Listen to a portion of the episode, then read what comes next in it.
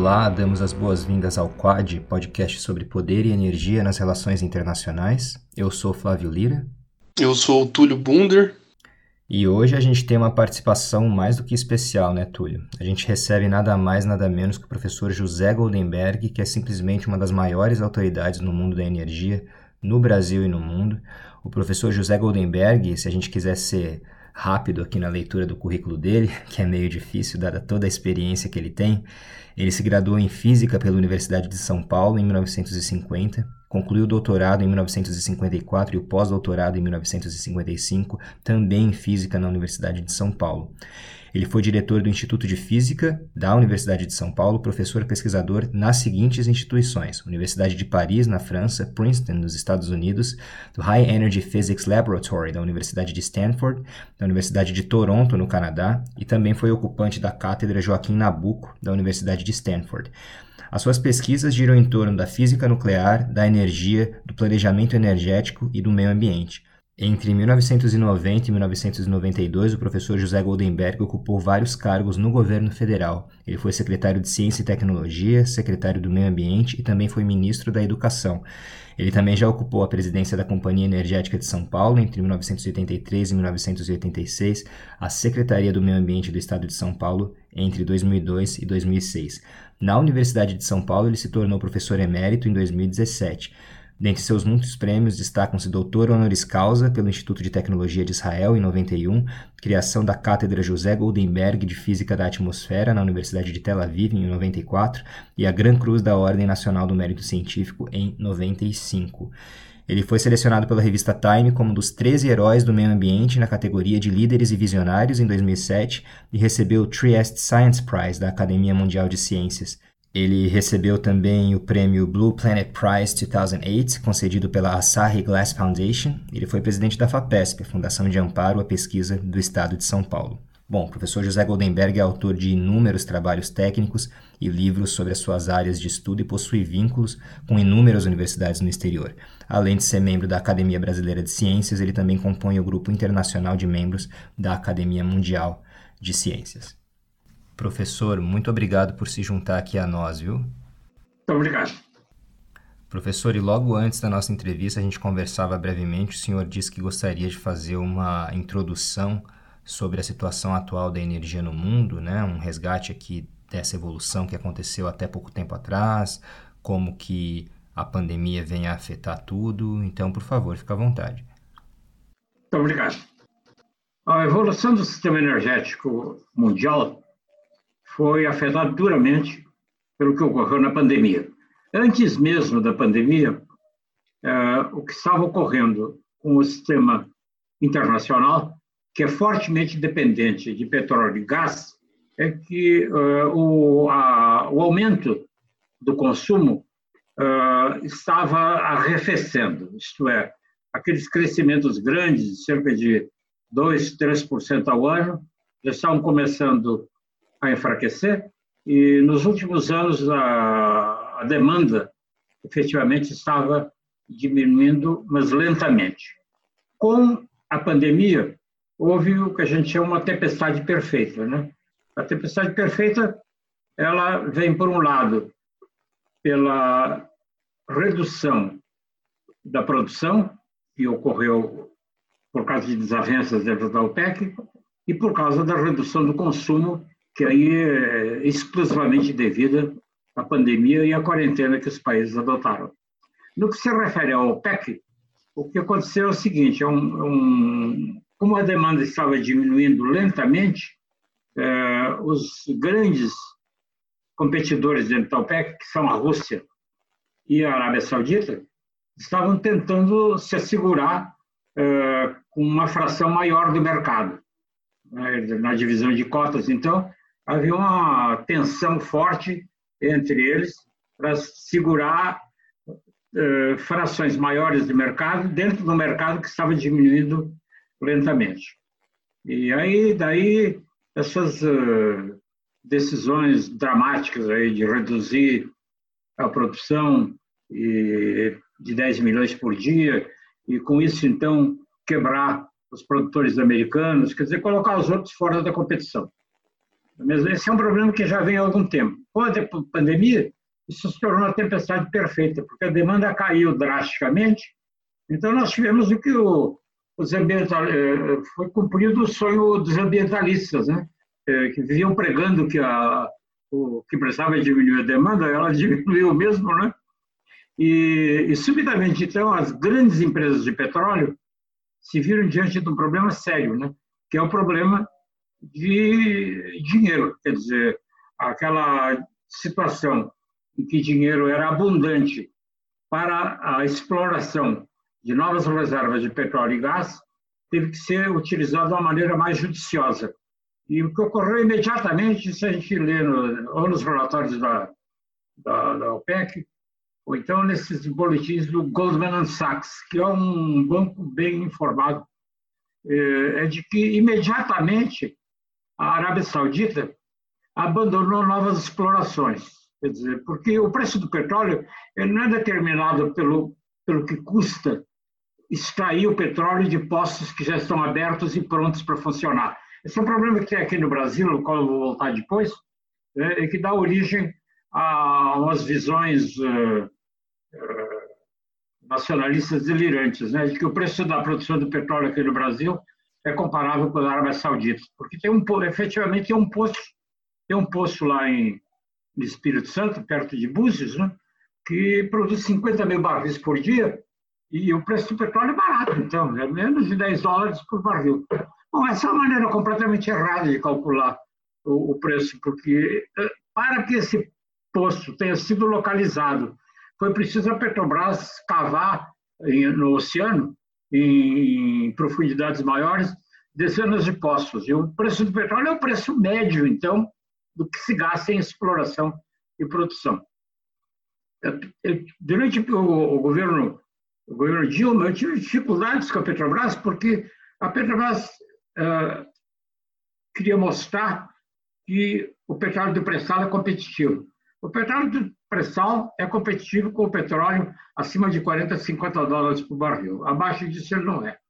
Apesar de que o poço de Búzios, lá, que se chama até Lula, não é mesmo? que é uma coisa simbólica, né? não é mesmo? Ele produz petróleo barato, né? não é a maneira correta de calcular. Bom, os sauditas sabem calcular preço de petróleo há muito tempo, e o que eles fizeram imediatamente é cessar com novas explorações. E a ideia, então, durante os próximos 5 a 7 anos, isso é que eu aprendi lendo os relatórios de Goldman Sachs. Durante os próximos 5 a 7 anos, grandes investimentos na área de petróleo vão simplesmente desaparecer. E as empresas vão se concentrar em produzir petróleo com os postos de grande produtividade que elas têm. Eu creio que a Petrobras já entendeu imediatamente essa mensagem, porque há poucos dias atrás o presidente da Petrobras fez uma declaração de que a Petrobras está abandonando cerca de algumas dezenas de plataformas do pré-sal, que são caras de operar que corresponde ao mesmo espírito, né, que se concentrar na produção de petróleo nos postos que já foram identificados e que são baratos.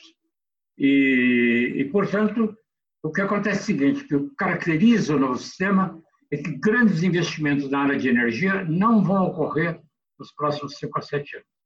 Uma exceção, talvez, é gás. Quer dizer, gás provavelmente vai se tornar um pouco mais importante, não é mesmo? mas não de uma maneira dramática. Ora, como o sistema internacional é dependente de combustíveis fósseis, de modo geral, com algumas exceções, mas de modo geral, de combustíveis fósseis, o que vai acontecer nos próximos 5 a 7 anos é que nós não vamos ver nenhum grande, nenhuma quantidade de grandes investimentos em reatores nucleares, em grandes usinas de carvão, grandes usinas de petróleo, e grandes usinas a gás. Gás tem certas interrogações, mas, de modo geral, essa é a linha. O que significa, então, o seguinte, que a competição americana vai ser provavelmente varrida, mesmo, porque o petróleo do shale é caro, e, e, e a OPEC está contando com isso. Certamente haverá uma reorganização completa do sistema americano, não é mesmo?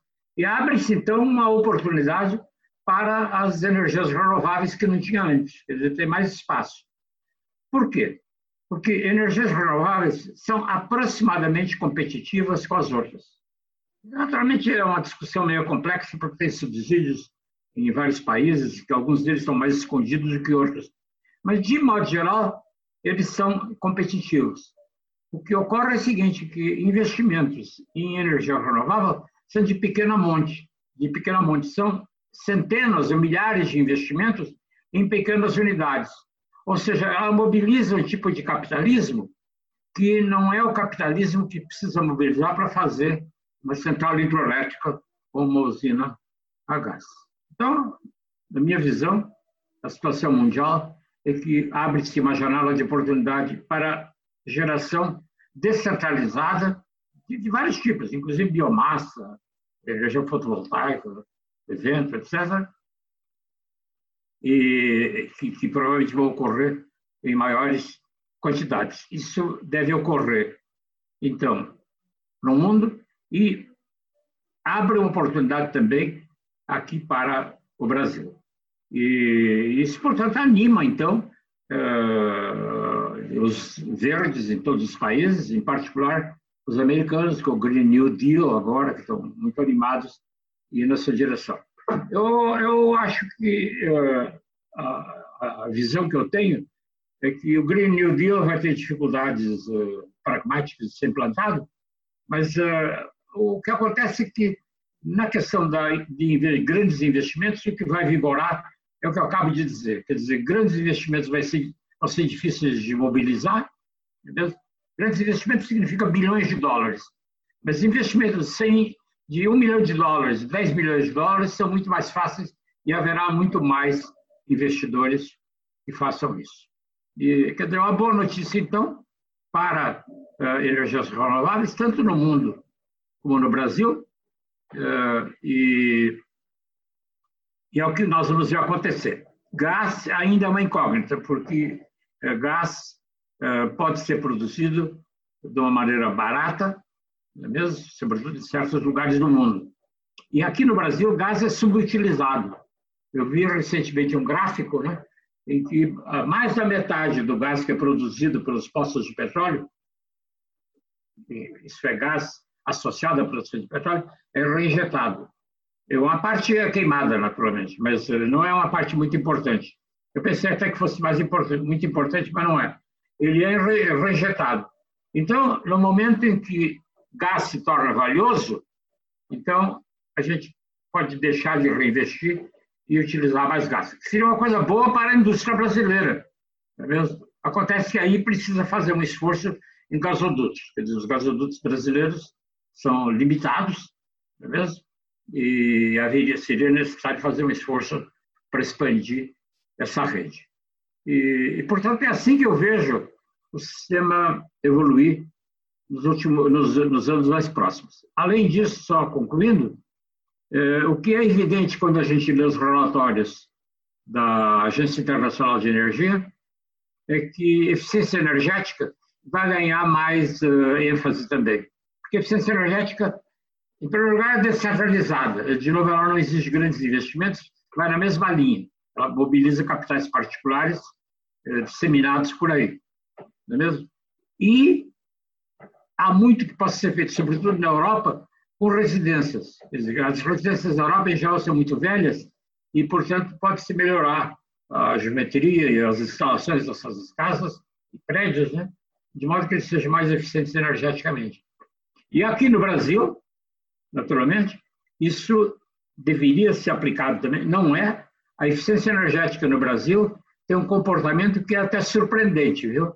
Há 30 ou 40 anos, a eficiência energética aqui no Brasil não melhora.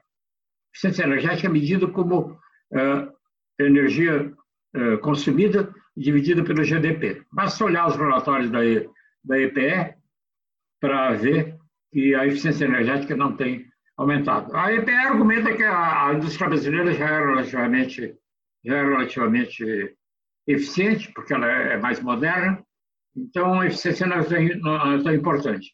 Mas basta comparar o benchmark das indústrias brasileiras com as indústrias de outros países, países que a gente vê que progressos podiam ser feitos nessa área. Eficiência energética é, um, é uma uma espécie de primo pobre dentro do Brasil. Não é considerado como importante, existe legislação adequada para isso, e, mas ela é aplicada de uma maneira muito limitada. Né? Tem o Procel, que faz um pouco com aparelhos eh, eletrodomésticos, coisas desse tipo, e, mas não é uma coisa significativa. Onde realmente poderia, ele poderia ter impacto importante seria na área de início. Então, globalmente, essa é a minha visão do problema no momento. Certo, professor. É interessante isso que o senhor trouxe em relação ao momento da transição energética, porque o senhor mencionou o gás natural como um, um, uh, um modal que talvez ainda ganhe fôlego, e aqui na Europa, inclusive, é uma discussão que se faz bastante no phasing out do carvão, os países que ainda utilizam bastante o carvão natural, carvão mineral, perdão, que o gás seria o combustível de transição né, para depois você transformar a matriz energética em algo mais verde, algo mais limpo. E essa é uma discussão que, de certa forma, nós não temos no Brasil. E o senhor falando, me veio à mente uh, a relação entre o desenvolvimento e, e o consumo de energia, que aqui na Europa eu imagino que também é uma discussão que uh, anda por outra seara. O senhor vê uh, esses dois fenômenos de maneira interligada, como que o senhor analisa ou como que o senhor enxerga essa ligação entre desenvolvimento, ou as nossas noções de desenvolvimento, inclusive econômico, e a utilização de energia dos países, como que essa energia é, é, é, utilizada, e em especial a eficiência energética. O senhor vê alguma correlação, alguma, uh, alguma influência de um sobre o outro, desenvolvimento e energia, ou desenvolvimento e eficiência energética? A gente consegue falar disso? Olha, Flávio, todo o planejamento da EPE, da Empresa de, de Pesquisa Energética, é feito baseado na hipótese de que o, o, o crescimento do GDP acompanha o crescimento de energia. Eles admitem que existe uma relação linear, ou praticamente linear, entre os dois, o que simplesmente não é verdade nos outros países. Quer dizer, a, a dependência, a correlação entre energia e GDP, ela já foi decoupled, a palavra é desacoplada, né? há muito tempo. Oh, a gente olha esses dados aí para a Europa, qualquer país da Europa, é uma coisa evidente. Aqui no Brasil, utilizando os dados que tem, não nos relatórios do EPE tem isso, é mesmo? Ele, ele, o, o consumo de energia evolui junto com o crescimento do GDP beleza? há muitos e muitos anos. E poderia ser diferente. Beleza? E mais ainda, pior, é um instrumento de planejamento. Então, agora a EPE fez um, projeções para 2030 e há um relatório ainda que eu creio que não é público ainda, mas que já está pronto, que são projeções para 2050. E, de novo, até 2050 a energia cresce com o GDP. Quer dizer, o, o, o Flávio, o Túlio, é o que a gente chama de non-starter, né? Quer dizer, qualquer pessoa que trabalha em planejamento energético, né? Ela simplesmente, se ela aceitar isso como um fato imutável, não é mesmo? Então, ela simplesmente vai dizer, bom, a única maneira de resolver o problema é produzir mais energia, não é mesmo? Que era o paradigma do passado. Esse era o paradigma do passado. Quer dizer, no Brasil há uma tradição antiquíssima, não é mesmo? que é a de que precisa produzir mais energia. A energia é um motor para o progresso. Mesmo? E que, portanto, precisa produzir mais energia. Bom, essa é uma conversa, provavelmente, que o Odebrecht deve ter espalhado uns 50 anos atrás. Né? É, é tipo da, da conversa né, de, de, empresas que fazem obras. Né? Sabe, vocês provavelmente não, conhecem um pouco da minha trajetória, mas há, há muito tempo atrás, muito mesmo, né? É, quando eu tinha provavelmente a idade de vocês, eu fui presidente da, da Companhia Energética de São Paulo, Centrais Elétricas de São Paulo. É, é como a CEMIG, só que é aqui de São Paulo. E era, era a Eletrobras de São Paulo. E ela construía usinas hidrelétricas. Eu fui presidente dessa empresa durante vários anos.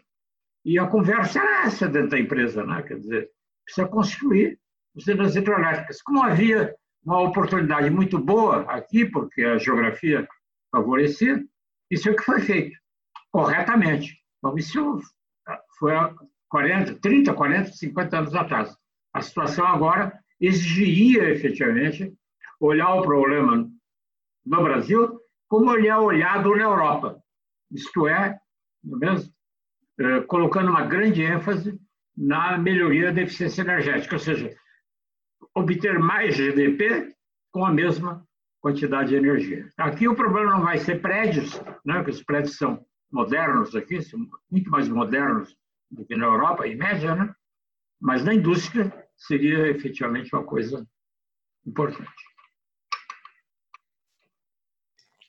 Então, aproveitando a questão que o Flávio levantou, queria que o professor é, refletisse um pouco sobre a questão, que é uma relação bem polêmica e é um debate muito antigo já, da questão do crescimento econômico e os custos ambientais disso, dessa relação entre ambos, e porque muita gente questiona no Brasil que os europeus já, já destruíram suas matas e por que nós não poderíamos fazer isso, e o que, que o senhor acha desse discurso e o e como apontar para um caminho não sendo igual a esse?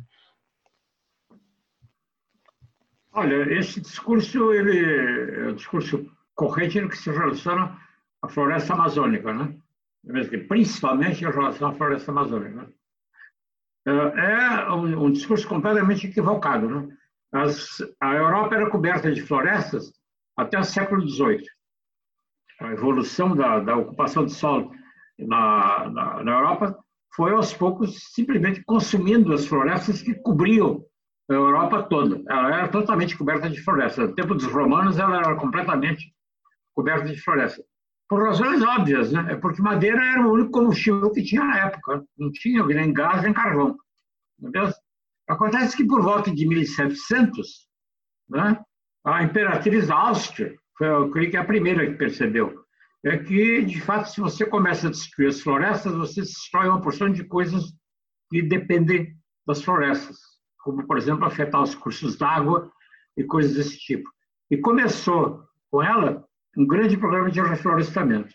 Hoje, é a Europa é coberta de florestas, continuam programas de reflorestamento na Europa, são todas uh, florestas secundárias, não são florestas primárias. Então, o argumento de que os países europeus se desenvolveram à custa das florestas, quando agora chega a nossa vez de usar a floresta amazônica, eles querem proibir, é tipo do nacionalismo equivocado. Viu? Esse argumento é usado aqui, mas é um nacionalismo equivocado. E, e, e pior, é, é, evidente agora, com estudos que têm sido feitos, que se você efetivamente destruir muito a floresta amazônica, não é que não possa destruir um pouco, né, não precisa ficar intocada se você destruir muito, né, você vai mudar o regime de chuvas de uma maneira dramática no resto do país. E, e isso é uma coisa gravíssima. Né? O, re, o regime de chuvas ele é fundamental para a agricultura, que é o carro forte da economia brasileira no momento. De modo que é, essa ideia de que os europeus já destruíram as florestas, chegou a nossa vez de destruir, uh, querem nos impedir, é, é simplesmente uma maneira de justificar o injustificável. Quer dizer, o, o, o que há é que uh, há, há desmatamento na Amazônia que é completamente predatório e desnecessário. Essa é a verdade, quer dizer. Sabe, não é, não é proibido uh, desmatar a Amazônia. Né? Uh, nas áreas que não são uh, áreas de conservação estabelecidas pelo, pelo governo, né, qualquer proprietário pode desmatar 20%. Sabe? E aí que está, aqui as pessoas que não conhecem a floresta amazônica não têm ideia de como ela é grande. Quer dizer, a Europa toda caberia dentro da floresta amazônica e sobraria espaço. E até a Rússia, viu? até a, a parte mais ocidental da Rússia caberia dentro da floresta amazônica. Isto é, há um enorme espaço lá. O que há é o seguinte, né? É que como ah, nas áreas públicas existe muito pouca fiscalização, é a atividade natural do grileiro. Se coloca na posição do, do indivíduo que mora lá, não é mesmo? E, e, que não tem dinheiro, né? Quer dizer, ele não tem dinheiro para é, comprar uma máquina, coisa assim. Mas ele tem dinheiro para derrubar umas árvores e colocar um boi. Não é mesmo? É, essas estradas são contadas por pessoas, né? Então, por exemplo, o, o centro que tem uma farmácia lá numa, naquelas cidadezinhas lá perdidas na Amazônia.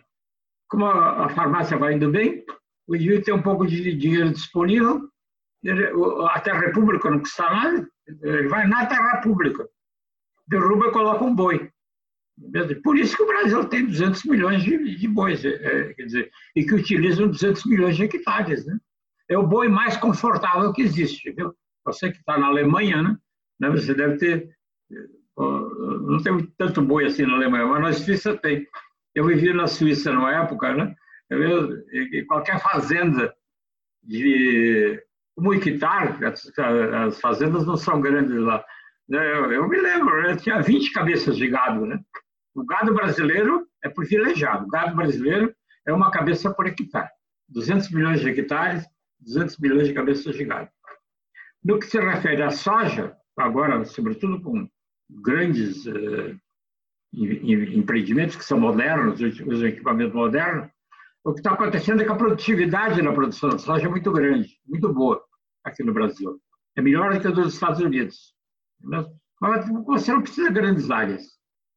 Quer dizer, aquela região lá do Mato Grosso e de Goiás é perfeitamente suficiente.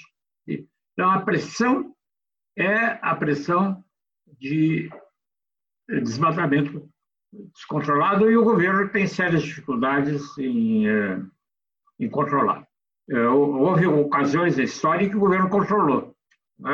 A Marina Silva, de 2004 a 2010, por aí, 2012, conseguiu controlar. Mas aí é um pouco como a pandemia, viu? Quer dizer, para você eliminar o desmatamento da Amazônia, você precisa de uma liderança firme do governo federal. Quer dizer, você precisa transformar é, o desmatamento da Amazônia em algo que não é desejável fazer. É um pouco como a pandemia. Nós aqui no Brasil estamos com uma pandemia praticamente fora do controle, né?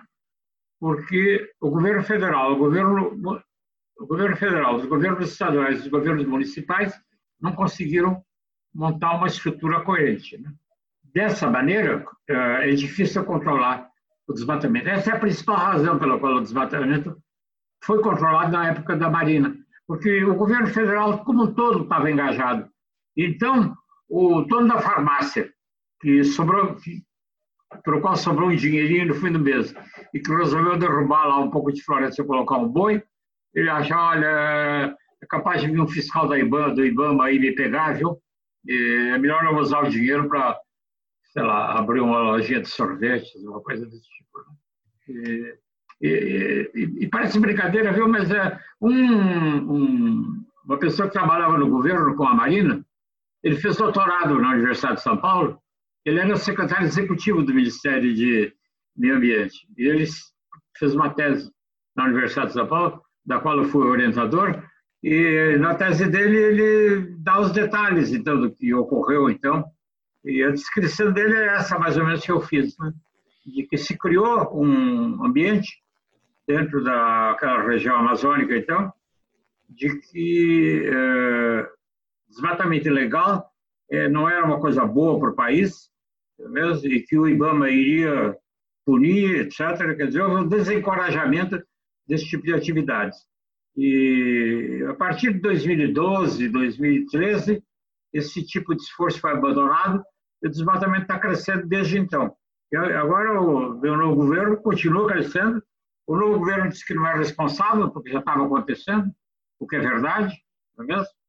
E ele tem dificuldades sérias, então, em controlar. O, agora, o vice-presidente da República foi encarregado de cuidar dessa atividade dentro do governo, digamos, uh, ampliando o escopo do ministro do Meio Ambiente e está usando as Forças Armadas.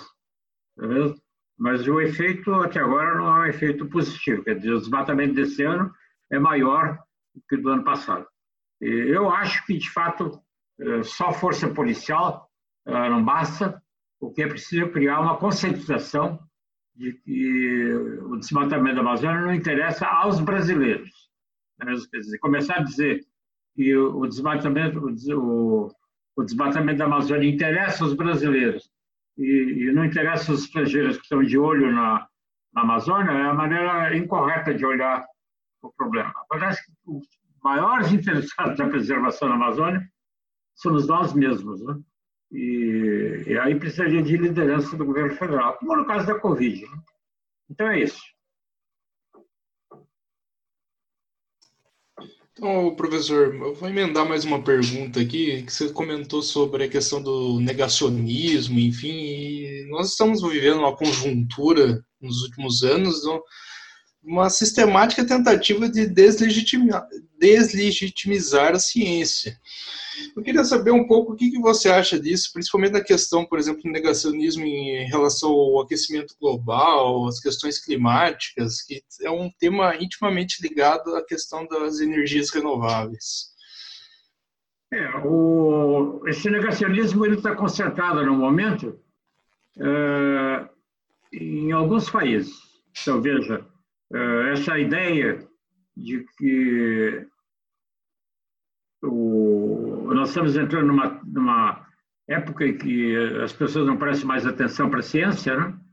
que, que dá origem a esse negacionismo, ele é forte em poucos países. Né? É, é, Estados Unidos, com Trump, mas não é, não, não é o caso com os candidatos democratas, seguramente mudará se o candidato democrata for eleito. Aqui no Brasil, e em alguns outros lugares. Não são os únicos, mas são alguns outros. Agora, é uma coisa curiosa, né? porque não é privilégio de direita e esquerda, viu? Você, o governo da, da Polônia, né?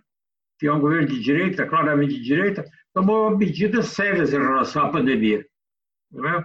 O governo do, do México, que é um governo de esquerda, né? não tomou.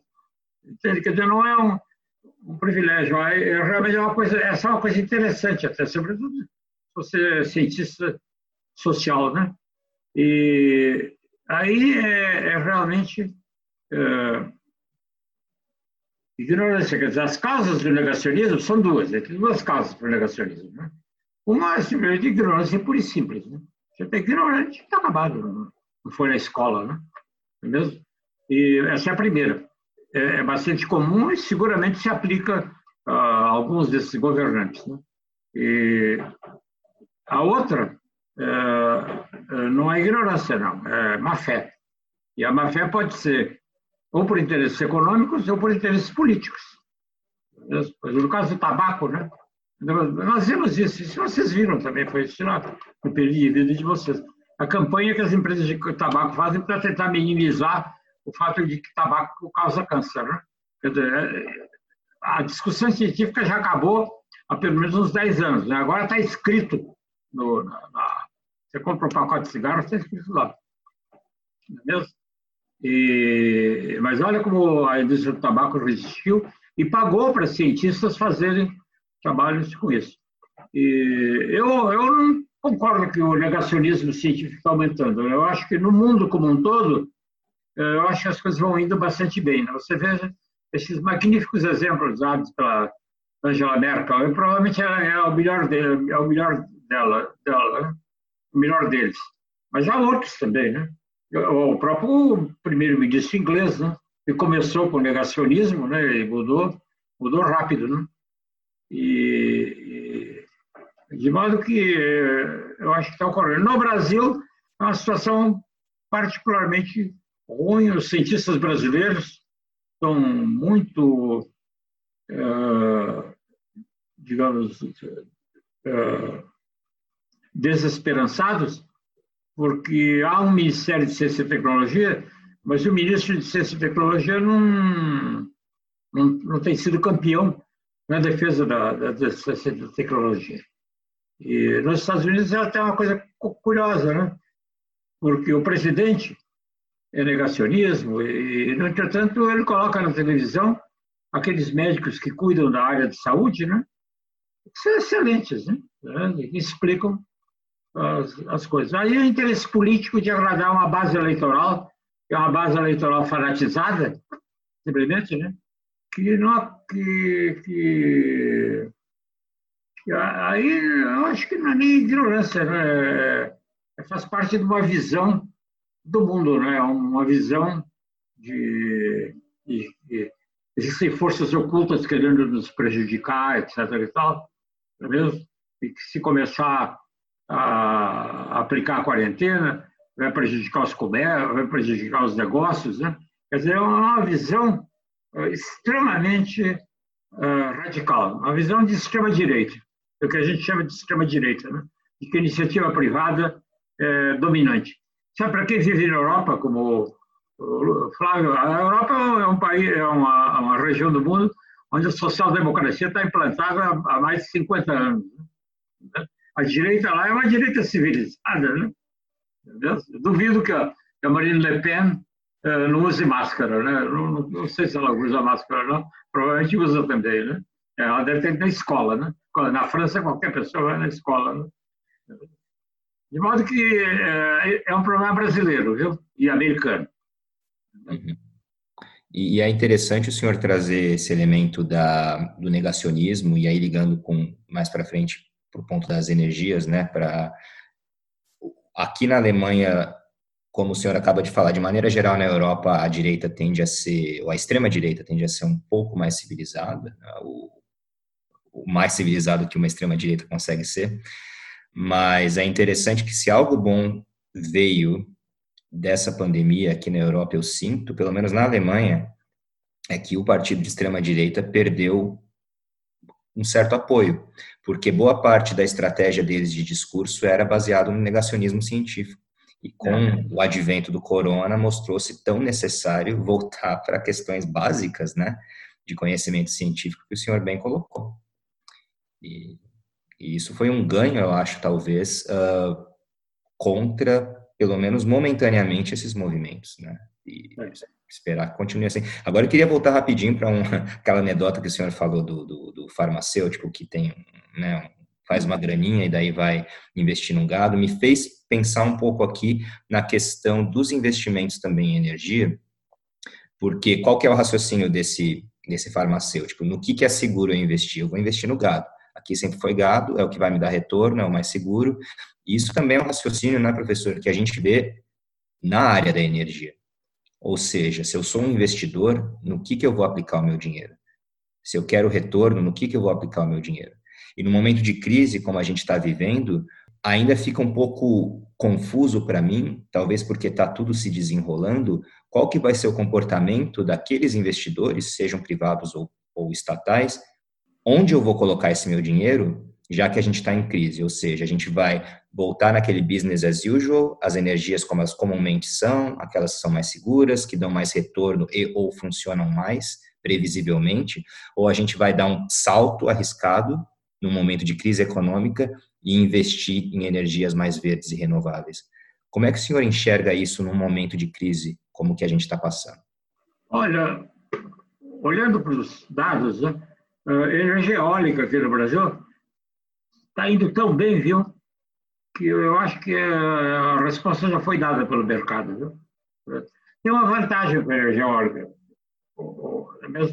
É que se você é um autoprodutor, metade do a energia custa metade do que custaria em condições normais porque não tem imposto. Né?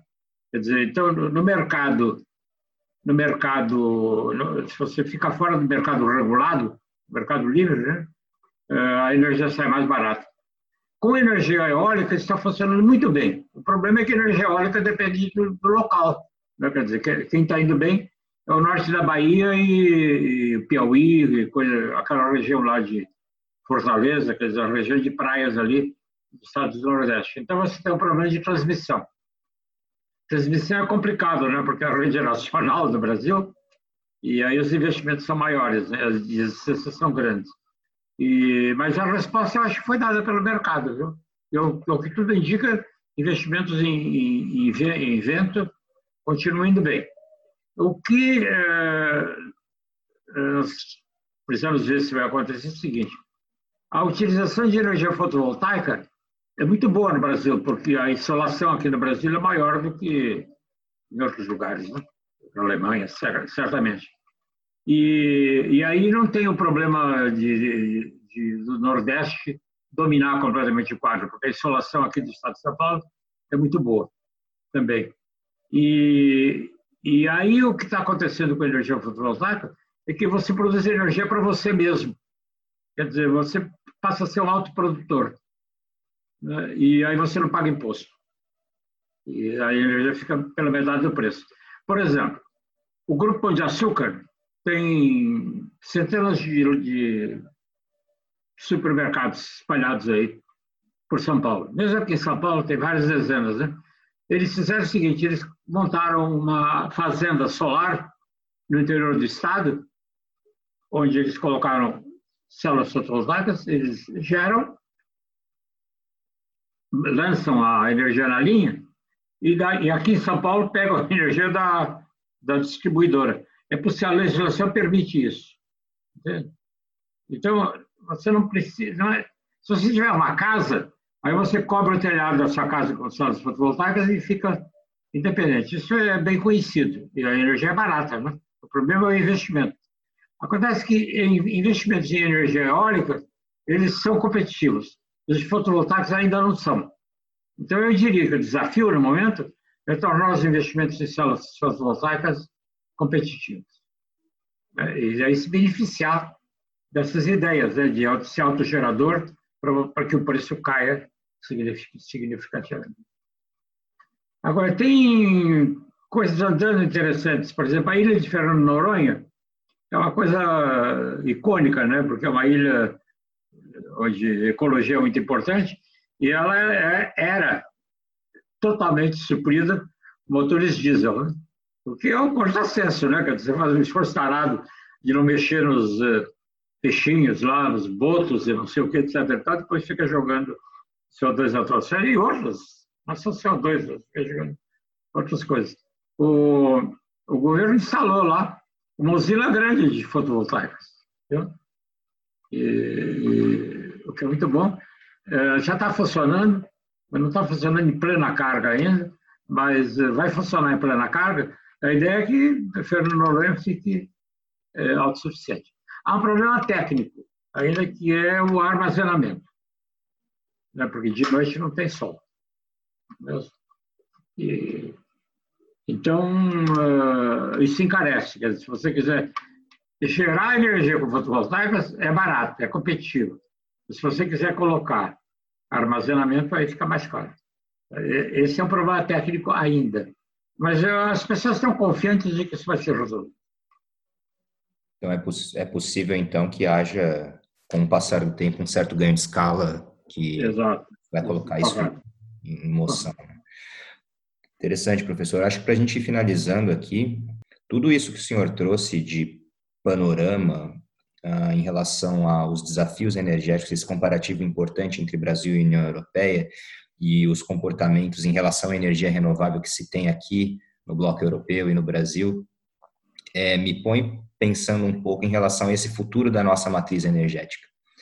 Uh, no Brasil, em especial, o senhor vê, eu senti pelo teor de algumas respostas do senhor que alguns modais energéticos renováveis talvez tenham vindo para ficar, mas em relação ao nosso enfoque tradicional na energia hidrelétrica, né, é, pensando na nossa matriz energética, na nossa matriz elétrica, o senhor acha que a hidroeletricidade ainda vai sombrear durante muito tempo os uh, novos modais, né, a adoção de energia solar, energia eólica, quer dizer, duas perguntas, na verdade, para simplificar aqui a gente deveria se preocupar com phasing out, com uma diminuição da participação da energia hidrelétrica na nossa matriz? O senhor acha que isso é um problema? E dois, o senhor acha que a energia hidrelétrica ela faz parte da nossa matriz energética e não tem como sair? Uh, ela vai continuar tendo uma proeminência? Como o senhor enxerga isso? A energia elétrica aqui no Brasil era claramente predominante no passado. Né? Ela chegou a representar 70%, 75% da produção de eletricidade no Brasil. Essa participação está caindo. Eu, eu acho que isso é irreversível. Eu acho ruim, eu, eu tenho me insurgido contra isso, mas eu acho que é uma batalha perdida, viu? Porque os aproveitamentos eh, mais uh, atraentes já foram feitos, que são esses aproveitamentos aqui no sul, sudeste do país, né? sul-sudeste. Né? incluindo Itaipu, eh, Três Marias, as usinas da CESP e outras, né?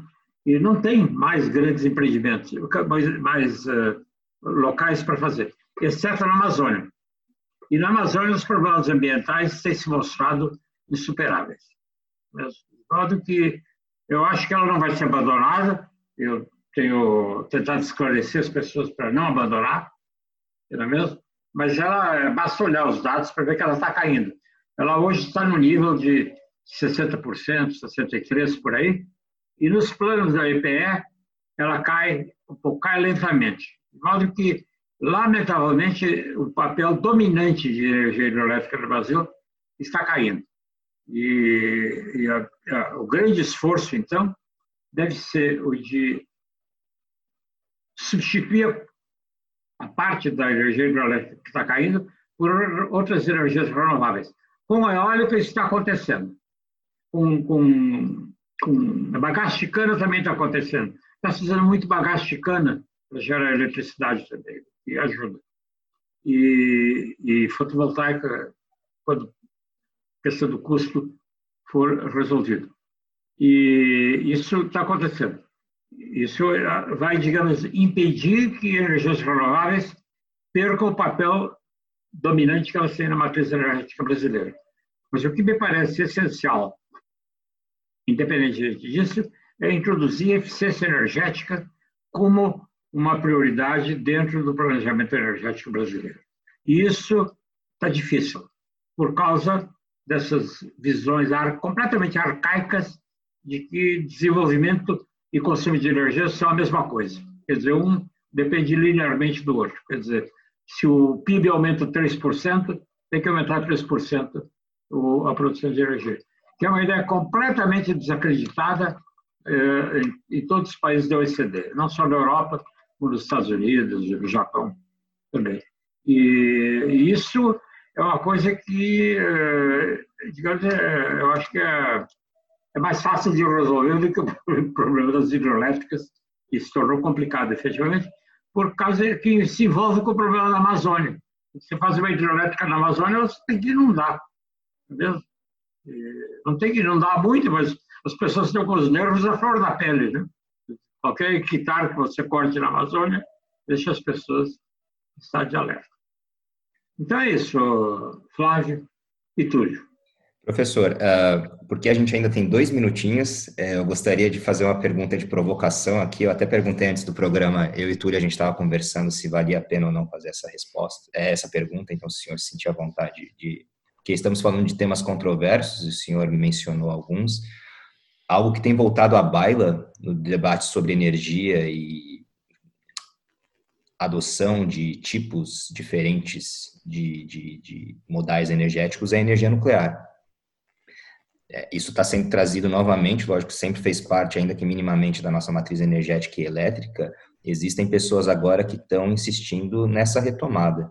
Então, nesses últimos minutinhos, se o senhor tiver interesse em comentar, como que o senhor vê uh, esse debate sobre energia nuclear, pensando que, de certa forma, ela é uma área meio cinzenta entre energia uh, limpa ou não, uh, que polui ou não, e ao mesmo tempo tem uma, um rendimento também muito interessante, mas os riscos, enfim, que uh, são aludidos a ela também preocupam muita gente. Como que o senhor vê esse debate sobre a necessidade ou a ideia de se ter mais energia nuclear como parte da nossa matriz energética?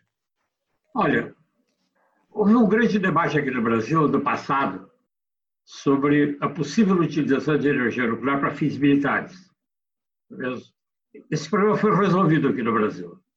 Energia nuclear no Brasil não vai ser usada para fins militares, para fazer armas nucleares. Então, isso foi um grande progresso. A comunidade científica brasileira é, liderou esse processo durante o regime militar. No fim, todo mundo acabou, ficou, acabou ficando convencido de que não era uma boa ideia. Sobrou a utilização da energia nuclear para fins pacíficos.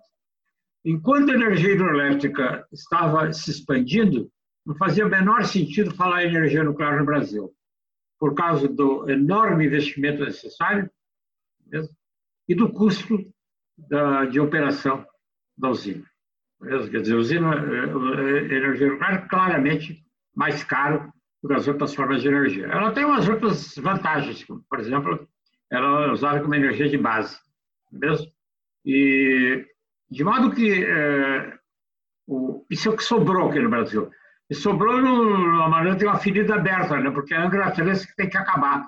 É uma usina que está sendo construída há mais de 30 anos. Eu acho que o governo acabou tomando a decisão de acabar. A Angra 3 será provavelmente a usina nuclear mais cara que jamais foi construída no mundo todo. Mesmo? E ela vai contribuir com 1 ou 2% da energia gerada no Brasil. Eu acho que, além dessa usina aqui, provavelmente até 2040 ou 2050, esse problema não voltará. Entendeu? Aí, isso dá um espaço, então, para que energias renováveis se firmem de uma maneira definitiva. Viu? Eu, quer dizer, eu acho que ah, o grande esforço para manutenção de energia nuclear aqui dentro do Brasil é, é pela necessidade de completar a Angra 3, entendeu? e, naturalmente, toda uma rede de interesses se formou em torno disso. Né? Sabe, são cientistas sociais, no fundo, né? pelo que eu entendi, né? É, sabe, é uma questão de grupos de poder, viu? É, tem gente que, cujos ordenados, cujas promoções, é, décimo terceiro, prêmios, etc. E tal, depende disso. E, mas eu acho que a energia nuclear não vai ter um papel importante no Brasil. Ela não vai ser eliminada. O que foi eliminado foi por isso que eu sou conhecido como uma das pessoas que se bateu muito por isso, foi pela eliminação da possibilidade do Brasil fazer armas nucleares, porque eu acho que isso prejudicaria o Brasil. Isso, esse capítulo está vencido. E essa pergunta que você fez vale para o Brasil e para a Europa também. Né? A, a participação de energia nuclear no mundo está caindo gradativamente.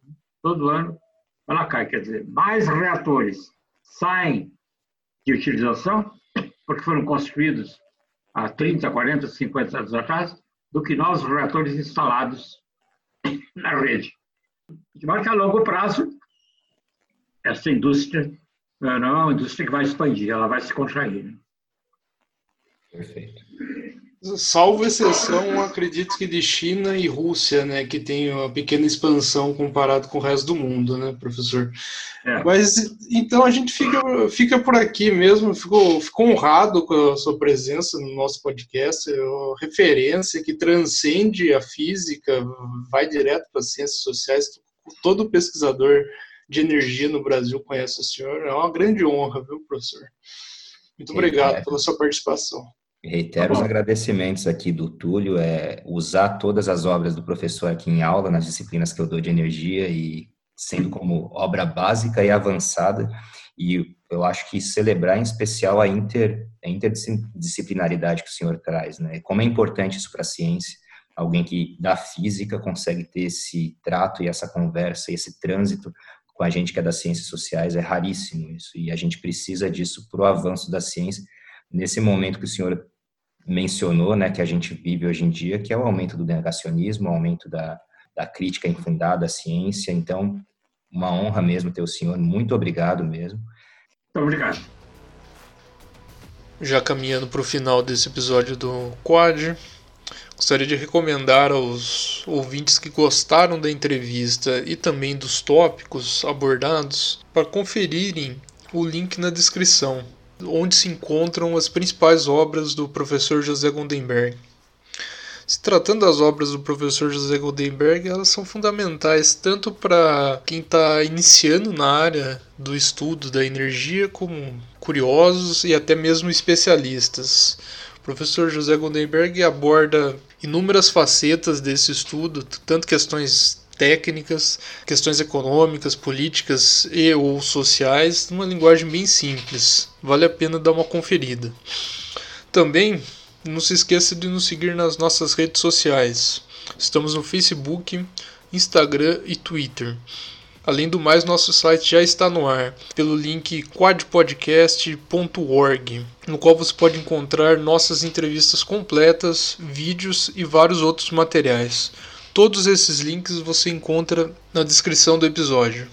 Como sempre, mande suas críticas e sugestões para o contato quadpodcast.org ou por mensagem direta nas nossas redes sociais. Sua opinião é muito importante para nós, desde uma crítica pontual até mesmo sugestões mais amplas. Esperamos vocês no próximo episódio. Se cuidem, um grande abraço e até a próxima.